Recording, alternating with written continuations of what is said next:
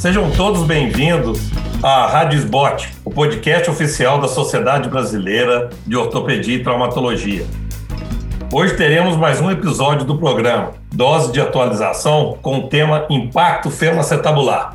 Como tratar? Eu sou o Dr. Carlos César Vassalo, eu sou de Belo Horizonte, eu faço parte do grupo de cirurgia do quadril do Hospital Mari Tereza, aqui de Belo Horizonte. E eu hoje vou bater um papo com três amigos, três membros da Sociedade Brasileira de Ortopedia e da Sociedade Brasileira do Quadril. Um é o Dr. Tiago Bussato, lá de Curitiba, Paraná. Ele é, faz parte do Núcleo de Ensino e Treinamento da SEC, da SBQ, e do Hospital Criar de Curitiba. Dr. Mustafa Zog, que é chefe do grupo de quadril da PUC de Campinas e é presidente da comissão de trauma da Sociedade Brasileira de Cirurgia do Quadril. Meu querido Dr. Marcelo Queiroz, que é presidente da IXA Latinoamérica, presidente da Comissão de Cirurgia Preservadora da SBQ e membro do grupo de cirurgia do quadril da Santa Casa de São Paulo. Meus amigos, vamos bater um papo sobre impacto e o que, que eu queria dirigir primeiro ao Mustafa. Ô, Mustafa, como é que o impacto faz parte da sua vida? E, e eu queria que você descrevesse o impacto e, e, dizer como é que é na sua vida clínica os casos, qual porcentagem de casos do seu consultório que te procuram com impacto. Fala isso aí para gente, por favor. Uma honra estar participando aqui com vocês todos, Marcelo, Carlos, Vassalo, Tiago Bussato. Bom, o impacto femoroacetabular é, é uma, uma, patologia muito frequente na minha prática de consultório. É, eu atendo é, pacientes é, que me procuram principalmente quando tem é, algum tipo de, de dúvida sobre o impacto. Eu acho que o mais importante é isso, né? O paciente já às vezes já passou por alguns outros colegas e vem perguntar para mim sobre o impacto femoroacetabular. É, eu, é, hoje, eu, atualmente, eu sou muito criterioso em indicar algum tipo de tratamento cirúrgico. Eu sempre tento avaliar várias expectativas, várias, vários, vários parâmetros para indicar qualquer tipo de tratamento cirúrgico.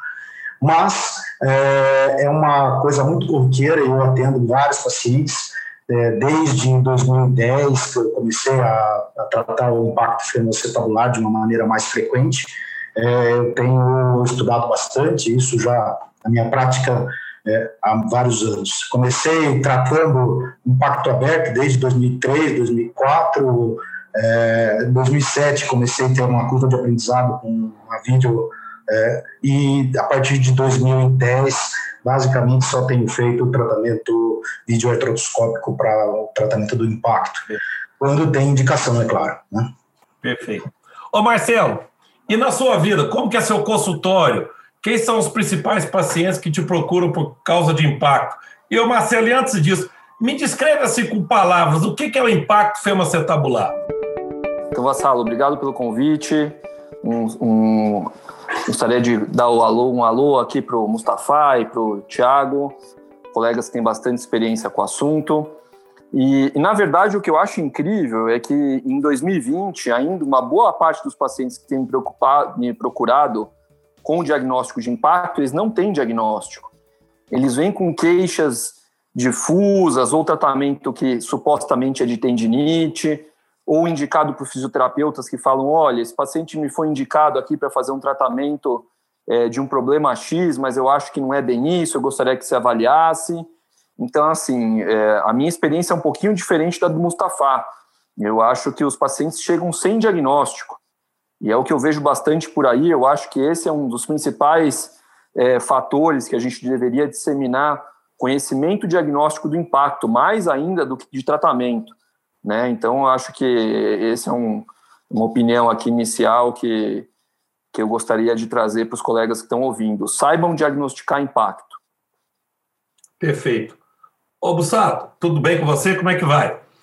É, eu já vou te pedir agora, você, você, você consegue descrever o impacto para mim com palavras, Bussato, e também falar como é que é a sua vida clínica com impacto, como é que é seu consultório? Perfeito, perfeito. Em primeiro lugar, obrigado pelo convite. É um prazer estar aqui discutindo entre amigos, né? Um tema tão interessante que a gente gosta tanto, né? É, bom, acho que o, a minha prática está mais alinhada com a do Queiroz também. A gente vê que muitas vezes tem uma demora no diagnóstico. Às vezes a gente recebe os pacientes já com alguns anos de dor, né? A gente hoje sabe que isso é um ponto que pode, às vezes, até é, limitar um pouco o resultado do tratamento, né? Dependendo do quanto tempo esse paciente demora. Bom, é, sobre o impacto, basicamente é um contato precoce entre o fêmur e a bacia. Né? Ele pode acontecer por alterações sutis do formato da cabeça do fêmur, né? seria uma perda daquela esfericidade esperada, ou por alterações na bacia, né? que seria daí o impacto que a gente chama de tipo pincer, né? quando o paciente tem uma retroversão focal ou uma retroversão global, ou mesmo uma coxa mais profunda. Né? Basicamente são esses os dois tipos que a gente divide de uma maneira didática, pincer e kami, e o mais comum que é o misto, que é uma mistura dos dois, na verdade, que a gente acaba vendo em cerca de 70%, 80% dos casos. Ô Bussato, continuando agora com você, meu amigo. É, como que você faz o diagnóstico do impacto, eu digo, clinicamente, pela história e por imagem? O que, que você tem usado atualmente? Qual que é a sua sequência de solicitações? E se você faz as radiografias, quais incidências, por favor? Perfeito. Bom, a queixa clínica mais comum é a dor na virilha, né? Que a gente fala, a dor crural profunda. O paciente tem o sinal do C, ele mostra com os dedos que a dor dele é dentro, ele não consegue pegar na dor. Essa dor geralmente tem alguma característica mecânica, que a gente fala em falseio ou bloqueio articular. Ela é posição dependente, né? Ou seja, ela dói em determinados movimentos. Então, com o exame físico, dando continuidade, a gente faz a manobra do impacto, que é o teste com flexão, adução e rotação interna, né, que eu acho que é a manobra que mais uh, ajuda a gente nesse diagnóstico específico. E em relação ao exame de imagem, eu sempre peço radiografia e ressonância, tá? As radiografias que eu faço são a P de pelve, o perfil de Dan em 45 e 90 e o perfil de Lequesne. E uma ressonância simples, sem uh, contraste intraarticular. Marcelo, alguma coisa a acrescentar? Eu acho que é interessante para o ortopedista geral é, a gente diferenciar no momento inicial se a dor é intraarticular ou extraarticular. Então, para o cirurgião, para o ortopedista geral, né, você fazer movimento com o quadril, movimentos de rotação, seja de flexão, rotação interna ou externa, e isso provocar dor, né, a dor for reprodutível, essa for a dor que o paciente se queixa, é muito sugestivo de uma dor intraarticular. Tá? Então, de forma geral, eu acho que para o ortopedista geral, se fizer esse tipo de manobra e for positivo, já desconfiar aí de exame clínico sugestivo de dor articular e que pode ser ou não impacto femoroacetabular. Mustafa. Bom, eu também acho que o mais importante é definir isso mesmo. Né? Se é extra-articular, eu costumo também fazer o teste de rotação interna e às vezes até com um pouco de tração, que isso também, quando alivia a dor, me dá uma dica bem importante se a patologia é intra ou extra-articular. E isso é muito importante na minha prática diária. Ô Mustafa, é, é comum, o, o, o, o Bussato citou o sinal do C. Os seus pacientes sempre vêm mostrando o sinal do C, é mais comum isso? O que, que você vê mais de queixa especificamente? Bom, o sinal do C, quando tem, é bom, é, é, um indicativo muito grande de que tem uma patologia intraarticular. Isso me guia bem, mas nem sempre é isso que acontece. Às vezes você tem dor em outras regiões, tá? Tipo na sacroiliaca, na síntese pública, às vezes para o joelho. E o importante é que às vezes essa dor é causada por falta de movimento, né? que também fala a favor do impacto. E isso é importante você conseguir definir isso. Né? Eu acho que é importante a gente pontuar esses pontos também. Isso que você está falando são sinais indiretos do impacto, né? Poder, poderíamos Sim. assim dizer. Ô, ô, Marcelo, você também que trata alguns atletas, o atleta quando tem dor no pubis, você também investiga impacto ou se o seu paciente que não é atleta, se tem dor na saca ilíaca, você investiga impacto? Isso tem importância na sua avaliação clínica, Marcelo? Então, Vassal, acho interessante complementar o que o Mustafa falou. É, a, a, variação de apresentação é muito grande do impacto. Tá? Então, essa história de ter sinal em C, a dor sanguinal, ser reprodutível com manobra de flexão, adução, rotação interna, nem sempre é assim. Né? Então, a gente tem uma variedade de apresentações aí muito amplas do impacto tabular. Tá?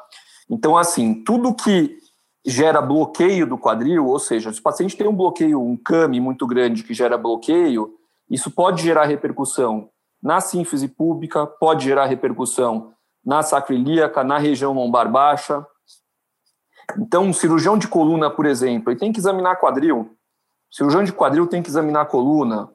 Né? Então, a gente está falando aqui para uma audiência de ortopedistas gerais. É, eu acho importante isso, é você ter uma noção de que o quadril e a coluna trabalham muito em conjunto, né? É mais isso. Então, realmente, dor na sínfise pública tem que desconfiar de quadril? Sim. Perfeito. E, ô, ô Bussato, é, a, além disso, é, ninguém citou aqui é, a necessidade de pedir ultrassom, tomografia ou artroressonância. É, um desses três exames é, você pede em alguma situação? Então, vou começar do final. A artroressonância era nosso exame padrão ouro até poucos anos atrás. Né? Agora, com a evolução dos protocolos e com a ressonância de 3 Tesla, eu já vejo como desnecessário, como rotina. Eu peço artroressonância hoje somente em paciente que já foi operado, onde eu estou pesquisando se teve uma nova lesão, se tem alguma aderência, eu acho que ali ele me ajuda. Ou num paciente, por exemplo, que eu juro que tem alguma coisa intraarticular e ele vem com uma ressonância normal, tá? Uh, ultrassom, eu pessoalmente eu não tenho experiência, eu acho que ele é de pouca ajuda no diagnóstico do impacto em específico, sabe? E a tomografia, por fim, eu também só peço em casos de anatomia mais complexa. Hoje, quando eu estou planejando fazer alguma outra cirurgia que não artroscopia, como perestabular ou a luxação cirúrgica, em casos de sequela de pertes, de displasia, etc. Não é minha rotina para artroscopia. Ô, Bussato, o nosso tema é como tratar. É, Vamos agora definir uma conversa em cima do paciente que tem impacto, está diagnosticado e eu queria saber de você como que você evolui o tratamento, como você difere é, rapidamente esses grupos de pacientes e as suas indicações. É, eu acho assim, a grosso modo, a gente pode falar daquele paciente mais jovem, mais atlético, e daquele paciente com seus 45 em diante que já se apresenta com uma lesão um pouco mais degenerativa.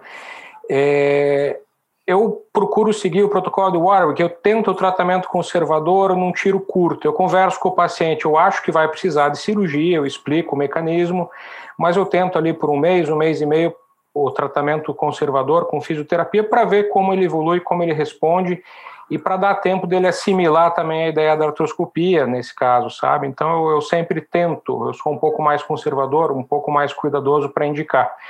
Mas, assim, a gente já tem evidências suficientes de que num paciente jovem e ativo com lesão labral, o tratamento cirúrgico é melhor.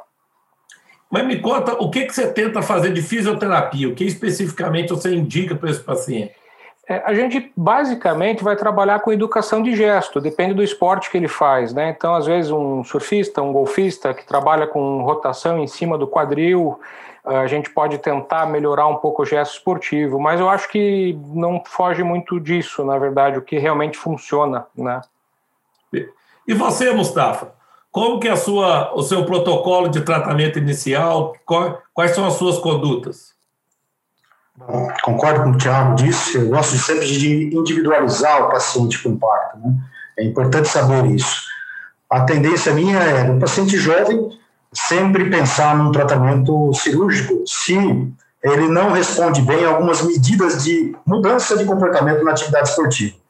Quando eu percebo que tem uma alteração que eu consigo ver bem, consigo bem identificar bem essa, essa alteração é, anatômica, né, como uma, um câmbio muito importante, como uma cobertura é, acentuada, ou ainda descartar os problemas de displasia que alguns pacientes têm, né, esse tipo de problema, individualizar para ver se não é uma instabilidade, é, mas quando tem um impacto mesmo em si, a minha tendência é operar os pacientes jovens e mais ativos, se não tiver, não, não responder bem a um tratamento de reeducação no esporte. Concordo com o Tiago. E você, Marcelo, como que você separa os seus pacientes, o tratamento que você indica? Eu acho que basicamente depende de duas coisas. Um, grau de deformidade e dois, o grau de desgaste articular. Tá? Então, assim, se o paciente tem uma deformidade muito grande, por exemplo, tem um CAMI que é enorme, não adianta a fisioterapia, né?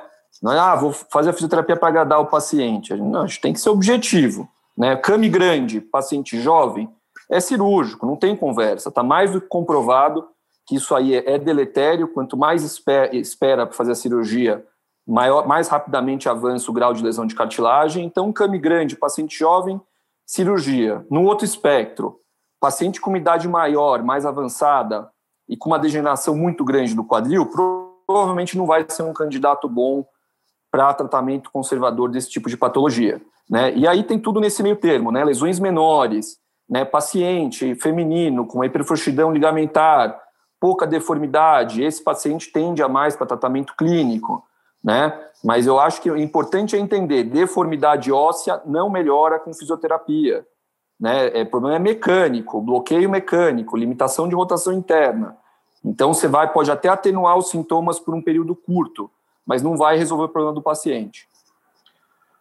Ô, Bussato, eu vou te fazer uma pergunta, eu queria a sua opinião. É, todo impacto fêmuro-acetabular leva à artrose coxo-femoral? Não, acho que esse é um ponto bem importante que você puxou. A gente está discutindo aqui a síndrome do impacto femoroacetabular, né, que é um conjunto de sinais e sintomas, né? Então, o formato de impacto nem sempre ele vai causar problemas para o paciente. Às vezes pode ser só um achado de exame, né? Assim como a lesão labral também, ela pode ser um achado de exame num paciente de mais idade. A gente tem que associar o sintoma com o exame físico e com o exame de imagem. O paciente que é sintomático e que tem um quadro compatível, esse sim merece um tratamento cirúrgico. Você concorda, ô, Gustavo? Sim, é claro. Quantos pacientes você já viu com alterações de impacto que não tem sintomas e que não desenvolvem artrose? Então, quer dizer, isso não é uma verdade. Tá? Isso depende de vários fatores, principalmente o nível de atividade, o nível de prática e também é, o nível da deformidade. Marcelo, você concorda? Parcialmente. Então, o que acontece também, impacto. Se a gente for dividir impacto tipo pincer, impacto tipo CAMI, que se sabe hoje em dia que impacto tipo pincer tem pouca relação com a artrose. Tá? Impacto tipo CAMI, existe uma correlação grande com a artrose. Tá? Só que a gente sabe que a artrose é multifatorial. Então, você tem uma questão, vai bem a grosso modo, uma questão mecânica, uma questão de uso e uma questão genética e metabólica, inflamatória. Então, falar que a questão mecânica é o único efeito né, que vai gerar artrose não é verdade. Até por isso que os estudos têm dificuldade de fazer uma correlação direta entre o CAMI e a artrose. Mas nós que fazemos cirurgias de artroscopia de quadril, a gente vê claramente que existe um padrão bem definido de lesões secundárias ao impacto tipo CAMI. Né? Então, eu acho, a minha opinião é que vai ser uma questão de tempo até conseguir ser é, comprovado que existe uma relação direta mas que ela é multifatorial. Né? Então, o CAMI grande, na minha opinião, é uma coisa que deve ser acompanhada muito de perto e que existe um risco alto de evoluir com artrose em médio a longo prazo. Marcelo, você acha que o CAMI é o assassino silencioso do quadril, como alguns grandes autores citam na, na literatura?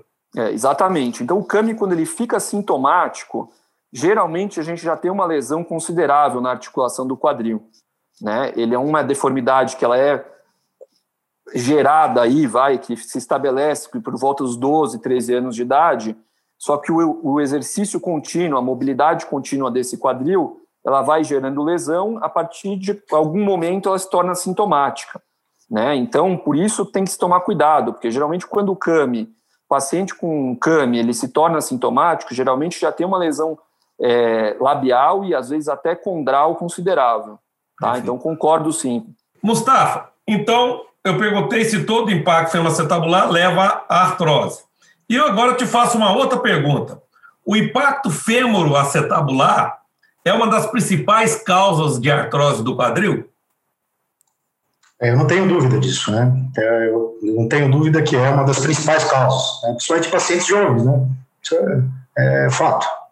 Quadril sintomático com imagem importantes, principalmente do CAMI, ele é sim, com certeza. E existe alguma medida numérica do CAMI que você prefere interferir cirurgicamente? Existe alguma idade até que você opta pelo tratamento cirúrgico e também existe algum tipo de atividade física que esse indivíduo faça que te leve a indicar a, a cirurgia nesses casos de impacto? Sim. Came grande que você consegue ver no raio-x, eu acho que é importante. Consegue ver no raio-x simples, tá? Isso é uma coisa que eu gosto de me guiar. Mas a, o mais importante é ter mesmo uma sintomatologia, tá? Porque também operar quadril assintomático só por causa do came grande, independente do tamanho dele, eu acho que não é uma coisa que eu gosto de fazer e eu não aconselho. Mas valor numérico, um came acima de 55 graus do gango alfa, eu acho que isso é importante. Às vezes, came com 60 graus do triângulo alfa, eu já gosto de indicar sim, principalmente paciente jovem, abaixo dos 35 anos de idade, eu, eu acho que o resultado é, é muito bom. Principalmente em pacientes que fazem muita atividade de rotação né, é, do quadril. É, paciente que gosta de jogar, que joga futebol, que pratica atividade, que tem muita rotação do quadril, é, eu também acredito que ele se beneficia muito com isso. Tiago, você também concorda que o impacto é uma das principais causas de artrose? E eu te, nesse mesmo assunto, você tem medidas geométricas específicas, indicações específicas para o tratamento cirúrgico? Perfeito, eu concordo com a primeira frase, sem dúvida. Eu acho que o que a gente chamava antigamente de artrose idiopática, com certeza, muitos casos eram causados por impacto femoroacetabular. Esse é um entendimento que a gente já conseguiu uh, consolidar. Em relação a números também, o alfa acima de 55, ele já foi também demonstrado que é esse alcance sintomático, né? Parece que abaixo desse valor nem sempre ele causa sintomas, mas eu acho que mais importante do que as medidas, que tem inúmeras que a gente pode fazer na radiografia, é realmente a avaliação do sintoma, a avaliação do exame, né? Ver o que está realmente causando a dor do paciente. Continuando com você, Vamos dizer que a gente então indique um tratamento cirúrgico para esse paciente com ângulo alfa acima de 60, mais jovem, com sinais clínicos de dor, ou seja, aquele paciente que tem os três sinais, tem a história positiva, o exame clínico positivo e o exame de imagem positivo. É, e vamos falar que ele também tenha mais do que seis meses de dor. É, como que você trata cirurgicamente esse paciente? Você tem prefere vídeo artroscopia, via aberta? Uhum. Perfeito. É, no, na minha rotina, o que a gente mais faz é artroscopia mesmo, né? A gente reserva a cirurgia aberta, basicamente, hoje em dia, para sequela de PERTS, né, que a gente precisa fazer o alongamento relativo do colo, ou para epifisiólise grave, né, grau 3, ou eventualmente para displasia, para fazer uma ostomia na, na pelve. Uh, mas o meu carro-chefe é a artroscopia, sim. A gente trata a minha técnica de preferência de fora para dentro, outside in, né? A gente teve essa escola aqui no Paraná e basicamente acho que é essa divisão que a gente faz. Eventualmente, no sistema público, como a gente não tem acesso aqui à artroscopia, a gente usa o mini-ope anterior pelo intervalo de Ritter. Os resultados são bons também desse mini-ope? Não são tão bons quanto a artroscopia, mas eu vou te falar que talvez tenha mais relação com a seleção de pacientes, sabe? A gente pega eles muito tardiamente no SUS. E às vezes a gente quer fazer alguma coisa para evitar uma prótese ou para, né, são pacientes sintomáticos, e realmente o resultado eu pessoalmente eu não acho que seja a mesma coisa, embora não sejam ruins assim, mas a gente tem poucos casos ainda. É, eu li um artigo agora de 2020, maus resultados de artroscopia paciente acima de 70 anos. É, é, o que, que você tem a ver com isso? Qual é a idade?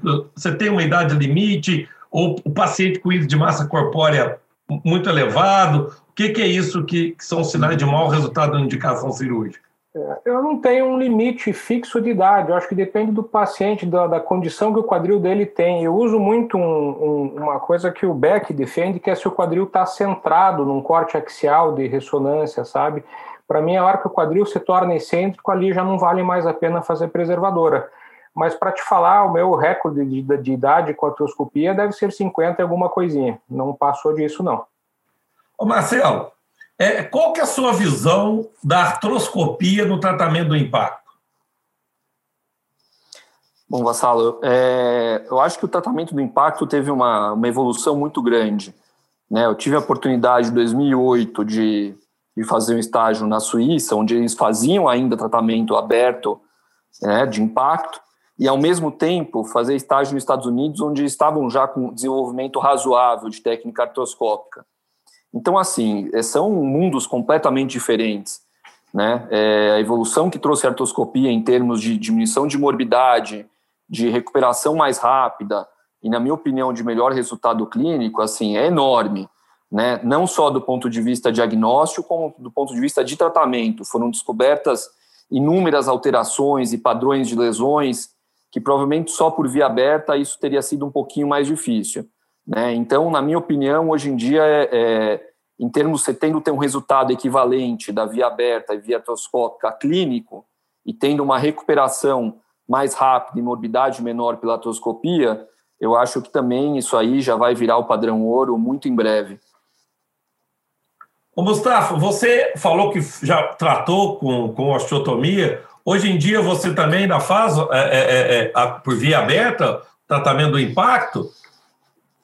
Olha, a minha curva foi bem interessante, né? Eu comecei a primeira em 2005, que é fazer a luxação controlada. Né? E a minha decepção uma grande era que era uma cirurgia muito grande, que você tinha um risco grande de manipular o trocânter e ter algum tipo de pseudoartrose, e às vezes a fixação do grande trocânter não ficava legal. E era uma cirurgia grande, o paciente sentia. Depois partir para a via anterior, né? como o Tiago mesmo disse. Isso começou em 2007. E aí o que aconteceu, que me frustrava, é que eu não conseguia ver muito bem a transição condrolabral, mesmo com tração, mesmo com algum tipo de manipulação. E hoje eu não tenho dúvida que a melhor via de, de acesso para isso é a artroscópica.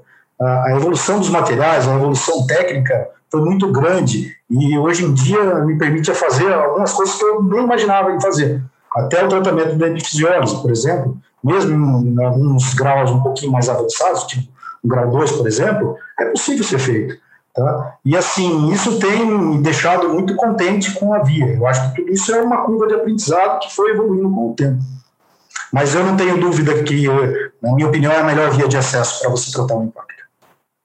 O, a conversa, quando é boa, passa rápido, né? Eu, eu, eu queria, ô, Mustafa, que você me desse, assim, uma visão global muito rápida aí do impacto, o aconselhamento para os nossos colegas ortopedistas, os cuidados que ele deve ter na indicação. Quais são os conselhos que você passa para o colega do diagnóstico ao tratamento do impacto? É, o mais importante, como o Marcelo disse, é você fazer o diagnóstico, tá? Fazer o diagnóstico correto, um exame físico, uma história bem bem tirada, um exame físico bem feito e avaliação perfeita das, das imagens. Isso tudo, esse, esse conjunto de é, fatores é que vai dar o bom resultado no tratamento do impacto. Claro, concordo também, quando a deformidade é grande em paciente jovem, o tratamento conservador geralmente não dá certo. Isso daí é quase que certo, isso daí. Isso daí não é uma coisa que é, é, vai dar certo com o tratamento não cirúrgico. E o que eu diria é você saber escolher bem o paciente, conversar bem com o paciente, explicar realmente o que ele pode esperar, porque às vezes, em algumas situações, quando você já tem algumas alterações degenerativas leves, você tem que falar com o paciente e expor essa a, a real condição do que você pode propor para ele. E essa conversa ela é fundamental para o tratamento do impacto fibrocetabólico. Muito obrigado, Mustafa. Tiago, quais são as suas considerações, por favor? Não, perfeito, concordo com o Mustafa. Eu acho que o que a gente está discutindo aqui ainda é a ponta do iceberg, né? Quando a gente fala em cirurgia preservadora, eu também tive em Berna, lá onde o, o Queiroz teve, então foi um aprendizado bastante interessante. E não, deu, não posso deixar de falar que o Brasil também é uma referência em cirurgia preservadora. A gente tem muitos bons artroscopistas aqui, a gente tem que valorizar isso também. E o mais importante é o diagnóstico precoce, é isso que vai fazer a diferença para o paciente. Né? A gente ainda pega realmente pacientes que já perderam, entre aspas, muito tempo com ou falta de diagnóstico ou falta de, de, de um tratamento mais, mais assertivo. Né? Acho que essa é, que é a, a mensagem final. Né? O dor na, na virilha né, tem que ser investigado. Perfeito. Obrigado, viu? Ô, Marcelo, eu queria que, além disso, você que é o nosso presidente da Isha Latinoamérica, passa um pouquinho do, do, panorama da artroscopia no Brasil. Acho que isso que o Tiago falou, e eu concordo muito com ele, nós temos pessoas assim que praticamente dedicaram uma vida a esse assunto aqui no nosso meio, e eu penso que a cirurgia brasileira preservadora do quadril ela é muito importante é, é, é, nesse contexto do ortopedista brasileiro. Queria sua opinião sobre isso, Marcelo. Eu acho que, tem que a gente tem que honrar nossos mestres, né? Eu tive a, a, a sorte de ter o, o Dr. Giancarlo pegando na minha mão desde que eu era residente. Então, é, como o Thiago falou, a gente tem muita gente competente aqui no país. Eu acho que, em termos de tratamento cirúrgico, não devemos nada para o pessoal de fora. Tá? Tecnicamente, a gente está muito bem em termos de conhecimento, de diagnóstico. Então, é, eu não vejo que não, a gente não deve nada para ninguém. Né? O que a gente precisa é estruturar um diagnóstico bem feito. Né? Então, voltando, né? Não adianta uma ressonância de um Tesla, um Tesla e meio, três Tesla, Tesla, 20 Tesla, se o radiologista não sabe laudar. Né? Não adianta a gente ter um mar de pacientes né, sendo atendidos né, por, por ortopedistas, sendo que não sabem fazer diagnóstico de impacto. Né? Não adianta operar o paciente, fazer uma artroscopia se o paciente tem uma artrose avançada. Então, isso está errado. A gente tem que selecionar muito bem os pacientes. E outra coisa que a gente não teve tempo de conversar aqui é reabilitar eles de modo adequado, porque uma reabilitação ruim pode acabar é, prejudicando o resultado de uma cirurgia. Então, uma, é uma coisa assim, uma conversa aqui para dias de, de conversa. É, não é agora que a gente vai esgotar esse assunto, mas eu acho que foi muito produtivo aqui. Agradecer o, o convite e poder dividir esse, esse tempo aqui com colegas tão, tão ilustres, competentes. Eu tenho que agradecer a todos os senhores, é, dizer que a gente aprende muito quando conversa com gente competente, dizer como é bacana a divisão do conhecimento dos senhores e sei de tudo que é, é a dedicação de vocês ao assunto. A Sociedade Brasileira de Ortopedia agradece a participação de vocês, em especial a SEC, presidida pelo Dr. Francisco Carlos Sales, e vocês acabaram de ouvir mais um episódio da Rádio Sbot, podcast oficial da Sociedade Brasileira de Ortopedia e Traumatologia. Todas as edições estão disponíveis no site www.sbot.org.br e também nas principais plataformas de streaming. Nos vemos no próximo episódio. Até lá e muito obrigado a todos.